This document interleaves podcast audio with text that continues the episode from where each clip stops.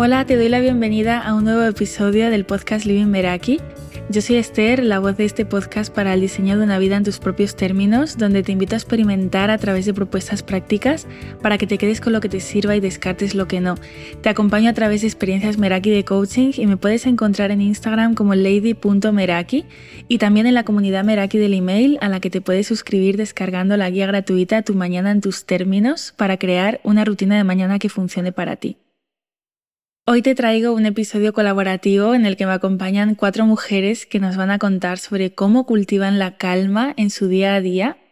Y la inspiración para crear este episodio colaborativo vino porque cada vez más nos encontramos buscando la manera de llegar a todo, de ser hiperproductivas, sentimos culpa cuando no lo somos, entra en juego la autoexigencia, el sentir que tenemos que estar haciendo constantemente y por eso la calma tiene un papel tan importante en todo esto y, la calma sobre todo vista desde la parte práctica, desde el poder incorporarla de manera sencilla en el día a día y poder volver a los básicos identificando aquello que nos hace bien, que para cada persona pues va a ser diferente. Y las mujeres que nos acompañan hoy nos van a contar qué significa calma para ellas y en qué les ayuda a disponer de momentos de calma y de volver a ellas durante el día. Nos adentraremos en los hábitos y rutinas que practican para cultivar su calma y también cómo descubrieron aquello que les sentaba bien, lo que les funciona para conectar con ellas mismas y mantener la calma en periodos de mucha actividad. Y cómo no, un mensaje para aquellas mujeres que no se dedican espacios para cultivar su calma, que sienten que tienen que llegar a todo y se exigen productividad traspasando sus propios límites como siempre con el objetivo de esta serie de episodios en el centro, que es que cada una de ellas tiene su visión y lo hace en sus propios términos.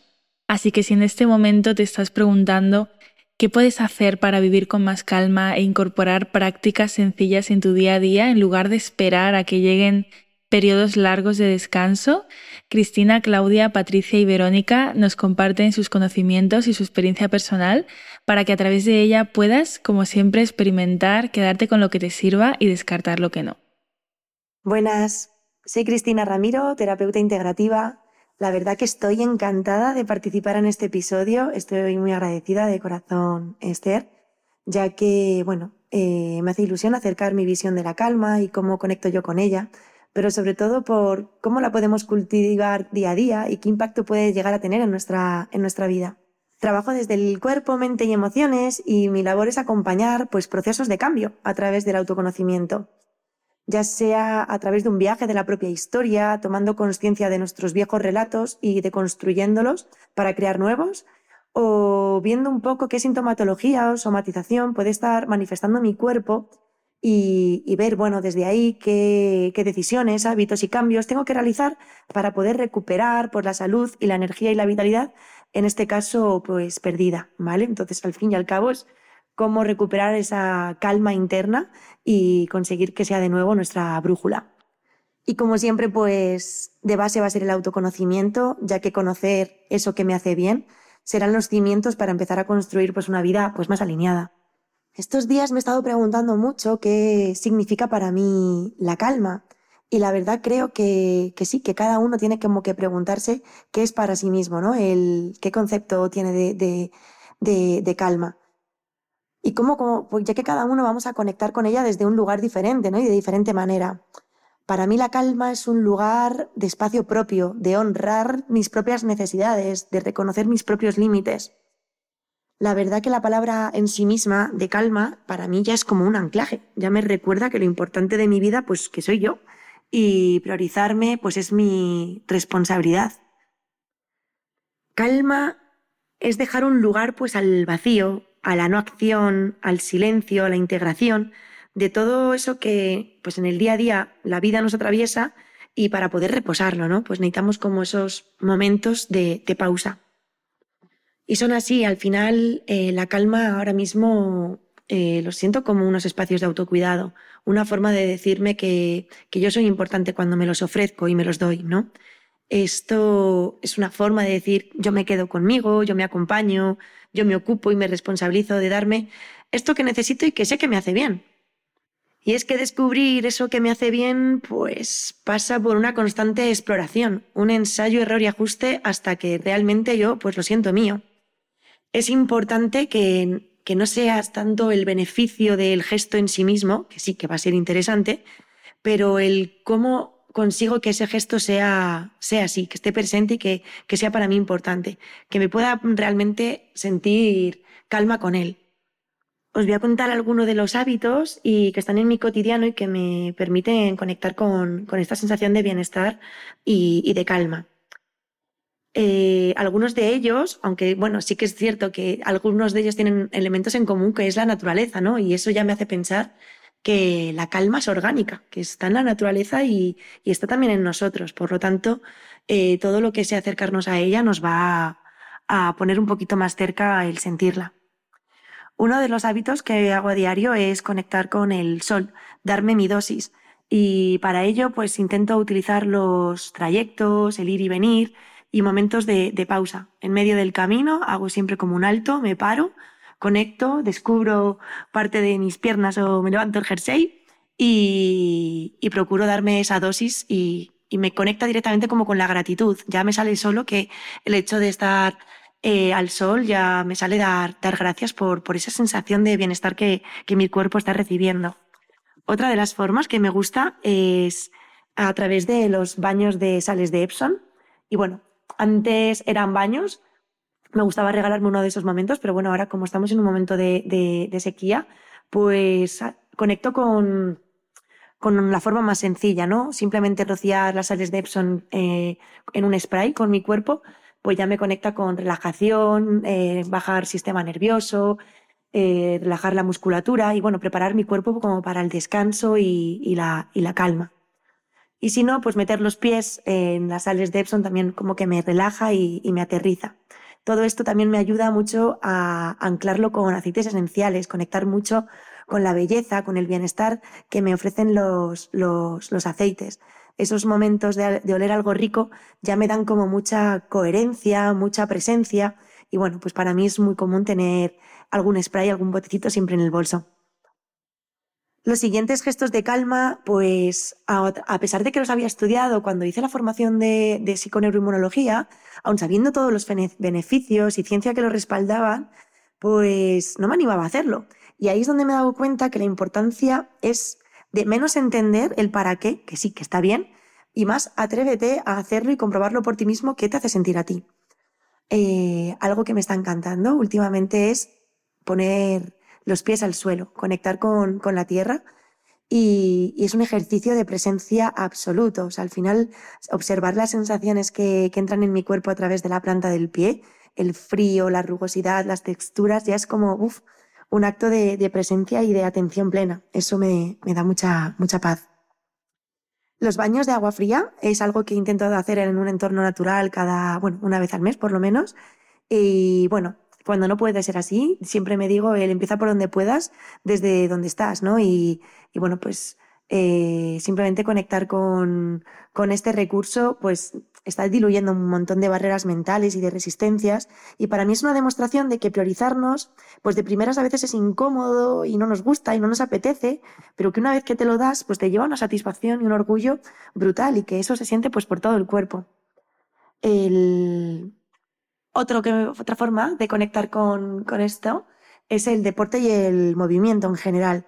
Creo que al final es una forma de drenar y recargar la energía y para mí es una forma de, dar salida y espacio a todas esas emociones que pasamos durante el día a día y permitirme sentirlas, moverlas, eh, vivirlas y de alguna forma pues también digerirlas, ¿no? El movimiento pues es muy, bueno, muy reconfortante y después de, realizarlo siento como una calma brutal. Otra de las cosas que me doy cuenta últimamente que están teniendo como un impacto muy, muy importante en mí es la conexión con la tribu, con las personas que son vitamina, personas medicina que nos recuerdan que, bueno, esos espacios donde podemos mostrarnos, ser como nosotros somos y conectar con otros, pues creo que no hay nada que sea eh, más humano que conectar con, con el otro, ¿no? Y que esa forma de sentirnos seguro a través del otro es lo que más puede relajar nuestro propio sistema nervioso y decirnos, wow, esto es un bálsamo. Otras formas con las que me conecto en el día a día con la calma, pues es pasear con mi perra, disfrutar de, cuidar mis plantas, eh, cocinar y preparar y organizar los alimentos que van a estar más presentes a lo largo de mi semana. Eso ya en general me, libera y me, y me da muchísima tranquilidad. Y bueno, pues diría que, que la calma es algo como que tenemos que comprometernos con ella y que puesto que la realidad lo he vivido en, mi, en mis propias carnes y porque al final es lo primero que me encuentro en la consulta y en los talleres, es que no cultivar nuestros propios espacios de calma tiene un precio alto y un impacto en nuestra calidad de vida y de nuestra salud. Por lo tanto, es cuánto, cuánto de esto perdemos en la autoexigencia, en la productividad y cuando todo parece importante y urgente menos nosotros. Entonces, bueno, Creo que salirnos del relato colectivo y mirar por uno mismo, crear una vida en la que tú seas tu prioridad, pues es revolucionario, es verdad, pero creo que puede aportarnos muchísimo. Soy la primera que durante mi formación y primer año de emprendimiento pues estuve muy desconectada de estos espacios y al final tuvo una erosión muy, muy grande en mi, en mi autoconcepto, en mi imagen y sobre todo en mi, en mi salud. Por lo tanto, eh, estos espacios de calma son la base desde la que, desde la que hoy acompaño, ¿no? tanto en consulta como en los talleres. Eh, siempre está presente el empieza por donde puedas, con lo que tú tengas. Haz algo que, que, por pequeño que parezca, sea insignificante, hazlo, porque justo ese gesto que parece tan, tan pequeño que te convences para no hacerlo, ese total de, total de que me va a servir o no pasa nada porque hoy no lo haga, de verdad, Dátelo y comprueba qué te hace sentir y cómo eso repetido tiene un impacto y un poder brutal en nuestra vida. Porque al final está mandando un mensaje subliminal a nuestro inconsciente de tú vales, tú mereces esto y, y es el compromiso pues de hacerlo lo que al final te llena de satisfacción y de orgullo, ¿no?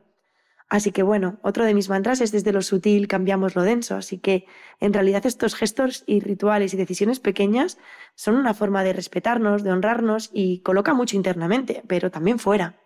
Así que bueno, mi invitación desde aquí es dátelo, comprueba qué sucede en tu sentir, apuesta por ti, comprueba qué sucede en tu vida cuando te conviertes en tu prioridad. Observa cómo te sientes y si te gusta, encuentra pues la forma más de darte más dosis de eso, que te hace sentir bien. Es para ti, y eso pues ya lo hace importante, mucho. Así que valídalo. Mi nombre es Claudia Martínez, soy naturópata y me encanta, me apasiona el acompañar a las personas para que se cuiden desde una perspectiva más natural, utilizando esa sabiduría de las plantas y también los aceites esenciales, el ir sustituyendo unos ciertos productos de tu día a día con con, esa, con ese amor ¿no? que nos ofrecen las plantas y que muy pocas personas quizás conocen toda esa potencia que tienen. Una de las preguntas que me comentaba Esther era que, ¿qué le dirías a aquellas mujeres que no se dedican espacios para cultivar su calma? Y yo diría que estáis tardando. Entiendo perfectamente esa sensación de, de tener que llegar a todo, de ser productivas, de rodearte de un sistema y de personas que te exigen continuamente y quizás siendo tú misma la primera que se exige al máximo. Creo que si estás escuchando esto, ya eres muy consciente de que algo no está yendo bien. Puede ser que se somatice en tu cuerpo con una dermatitis seborreica, con algún tipo de dermatitis, con dolor en el cuello, digestiones pesadas. El cuerpo nos está hablando constantemente, constantemente. Y creo, de verdad, firmemente, que si ya estás escuchando este audio es porque estás decidida a querer cultivar tu calma. Podemos con todo, pero poco a poco. Eso es lo que diría, ¿no? Y eso es lo que me digo a mí misma también cuando me pillo en esos momentos de, de mucha exigencia que en ocasiones, en ocasiones es más una exigencia dada por los demás que la que nos ponemos nosotros, ¿no? Puedes con todo, pero por pocos. Recuérdate eso. Otro consejo que a mí me sirvió mucho y me sirve hoy en día es el saber cuáles son tus valores. Me refiero a tres aspectos que para ti sean innegociables. Por ejemplo, una, de las que para mí son, es vital es el valor de la libertad. Por tanto, mi forma de actuar y mi forma de cuidarme va a estar siempre conectado a ese valor de la libertad. Si hay algo en mi día a día, si hay algo, alguna acción, alguna decisión que esté tomando que va en contra de eso, lo simplifico y es un no. Entonces creo que es muy importante tener claro, tener claro cuáles son tus valores. Puede que solo tengas uno, puede que tengas tres, cinco, los que tú consideres.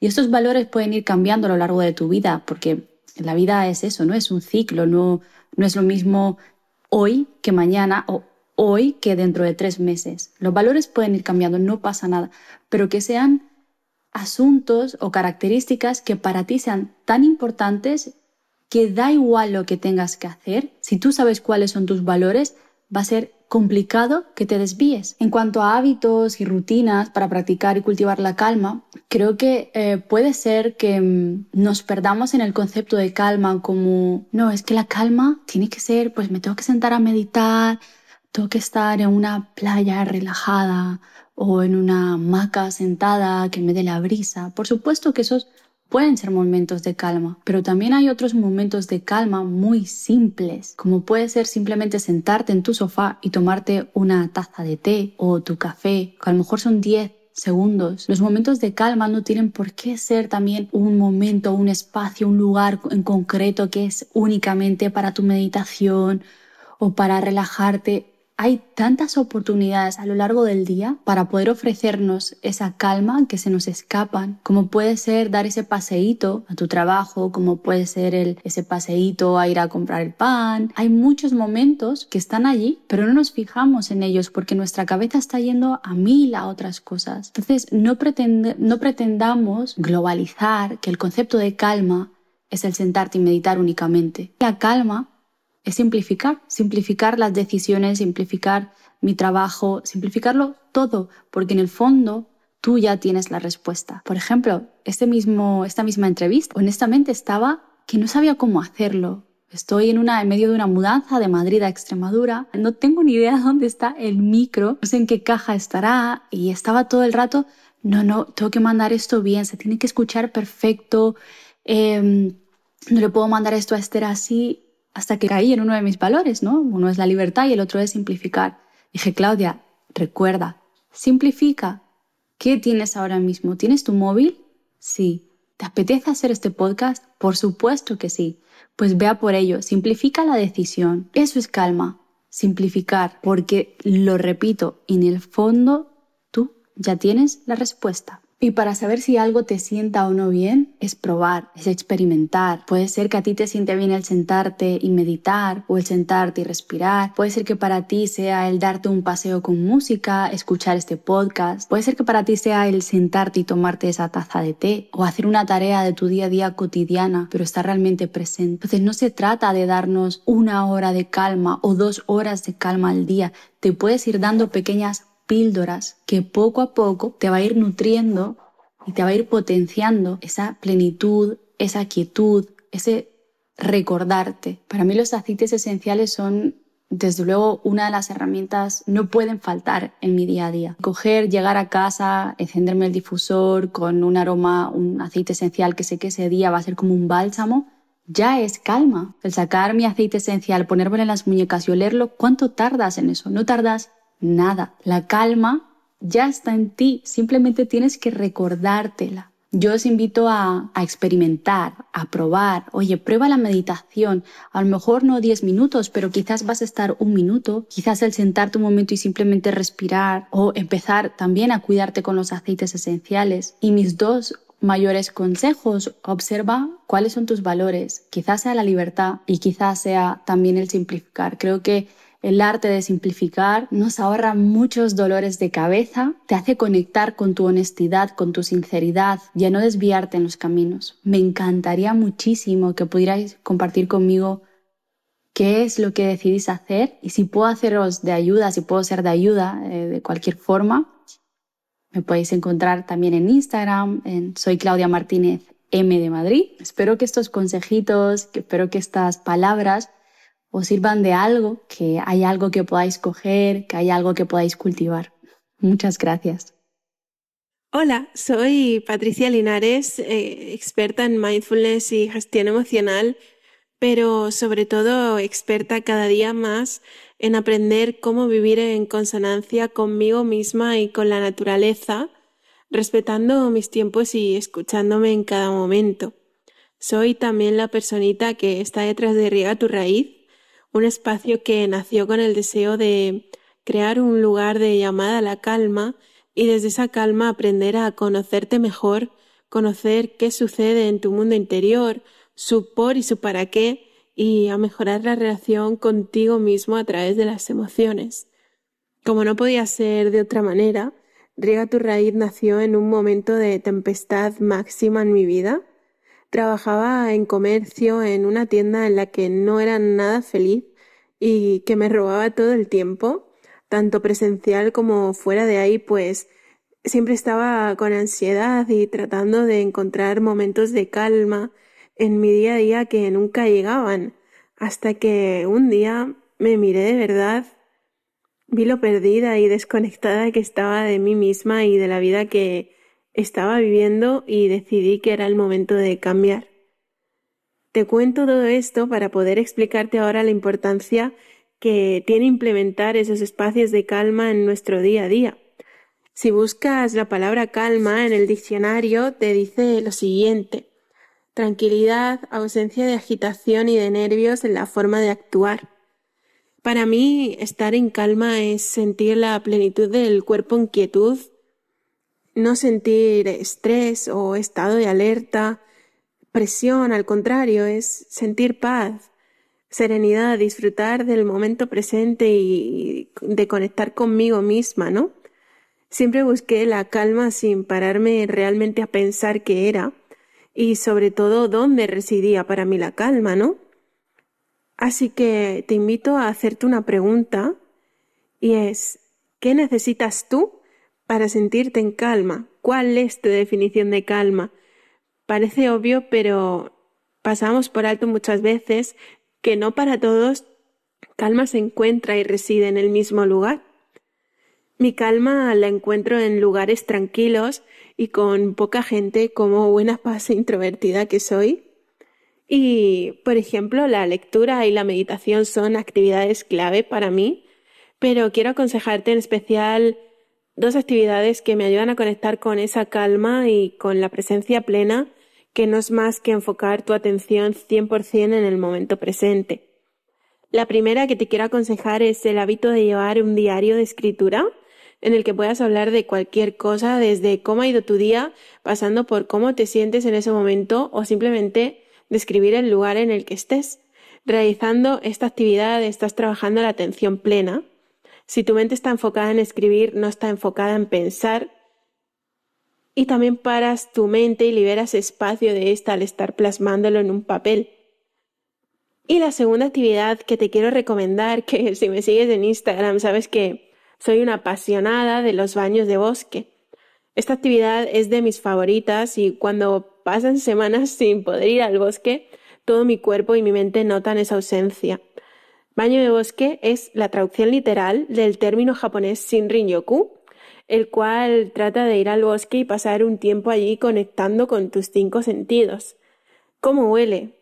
huele a humedad o por el contrario el calor del sol ayuda a, soltar todo ese elixir del bosque, qué textura tiene el tronco del árbol o cómo es el suelo, esa arena, tócala, siéntela, está fría, está húmeda, es una arena seca, ¿qué estás escuchando? Escucha el sonido cuando paseas, o puede que no escuches nada, o, puede que escuches el silbido del viento entre los árboles. Tu boca observa cómo está, si tienes sed, si tienes la lengua seca o por el contrario sientes ese sabor del bosque en tu saliva, ¿qué estás viendo? Observa más allá, mira desde diferentes ángulos, no dejes de mirar al suelo y por supuesto mira hacia arriba. Hay todo un mundo ahí arriba. Te aconsejo que te tumbes en el suelo, boca arriba, y, y, observes y sientas. Eso es un baño de bosque, que te sumerjas 100% en la atmósfera del bosque, dejando tus pensamientos afuera. Hay una frase que me gusta mucho que dice, no te sirve de nada ir al bosque y estar pensando en lo que está pasando fuera de él. Y creo que describe 100% la realidad de muchos. Hay muchas actividades más que podrías hacer para conectar con la calma, pero solo quiero que entiendas que se trata de que encuentres esas actividades que te hacen conectar con tu ser más profundo y que te permitan realmente parar. Parar. Y sí, probablemente estés pensando que tú no tienes tiempo y que estás muy liado. Yo también lo decía, pero de verdad que en tu día no tienes 20, 30 minutos para conectar contigo y dedicarte a ti, la persona más importante de tu vida, es una mentira que siempre nos hemos contado y nos limitamos a creer. Pero si no tienes tiempo, te invito a levantarte 20 minutos antes para escribir esas páginas o a recortar 30 minutos de ver la televisión para salir a pasear con tu perro y disfrutar. No es sencillo hacer el cambio, pero te prometo que vale la pena. Empieza a invertir tiempo en cosas que sean en tu alma y la forma de vivir tan agitada y desconectada que tenemos. Y ahí sí, te lo aseguro, tu vida poquito a poco cambiará. Hola, ¿qué tal? Soy Verónica Díaz. En redes me podéis encontrar como verónica.diaznar y me dedico a ser psicoterapeuta holística. Ahora también ofrezco mis servicios como terapeuta energética. Y bueno, también soy mamá de dos niños y una apasionada de los lugares bonitos, armónicos, naturales, inspiradores, de la creatividad y también del cachondeo y, de la risa.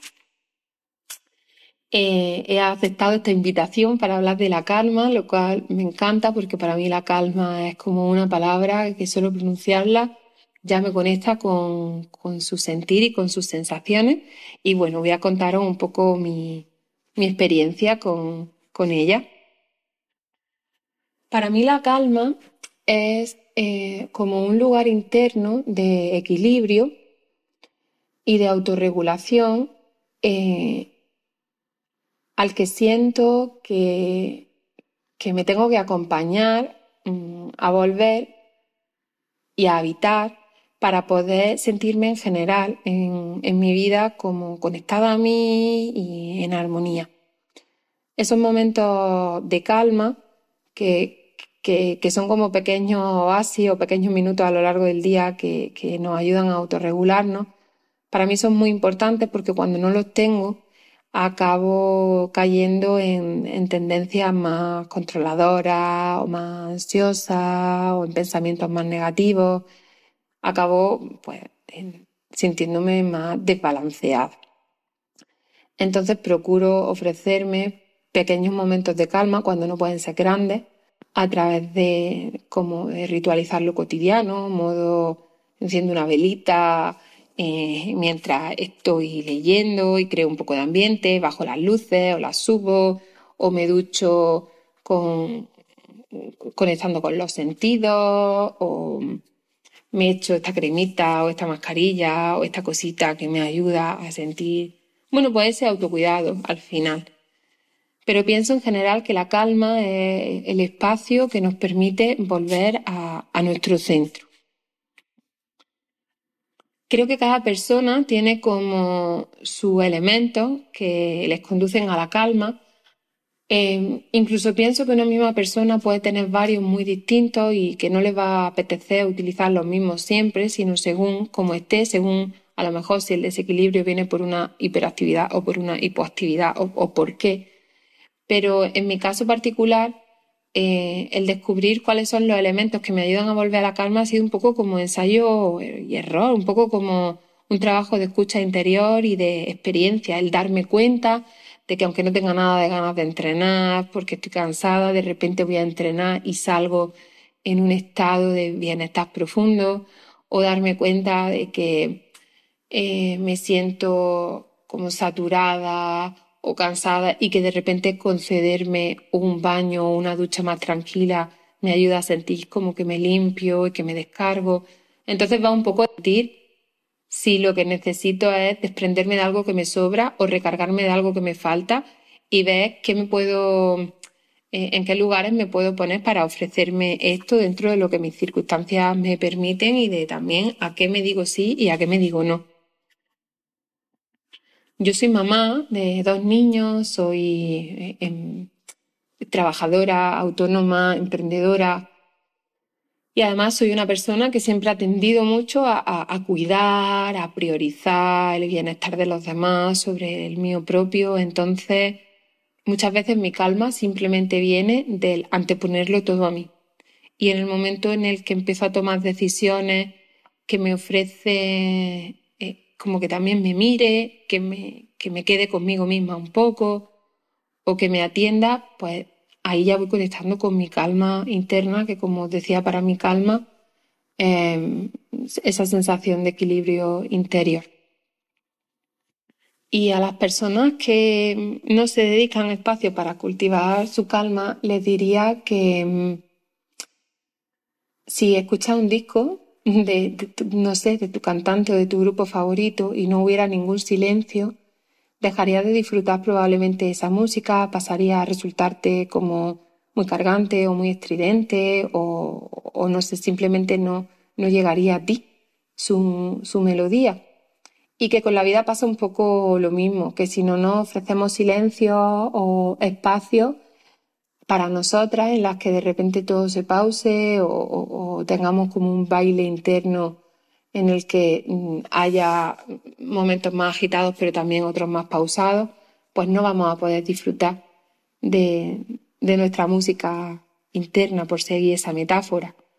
Así que les diría que, que aunque amen eh, como ser productiva o que aunque amen ver resultados y sentirse activa, que valoren que eso solo tiene sentido si también hay un equilibrio que te lleva hacia la calma, hacia el reposo, hacia el descanso, hacia la mirada adentro o hacia el autocuidado o hacia la búsqueda de ese silencio, que a veces el silencio puede ser irnos a correr o a veces el silencio puede ser simplemente la contemplación, que busquen su, su manera de, de sentir ese silencio y que se lo permitan.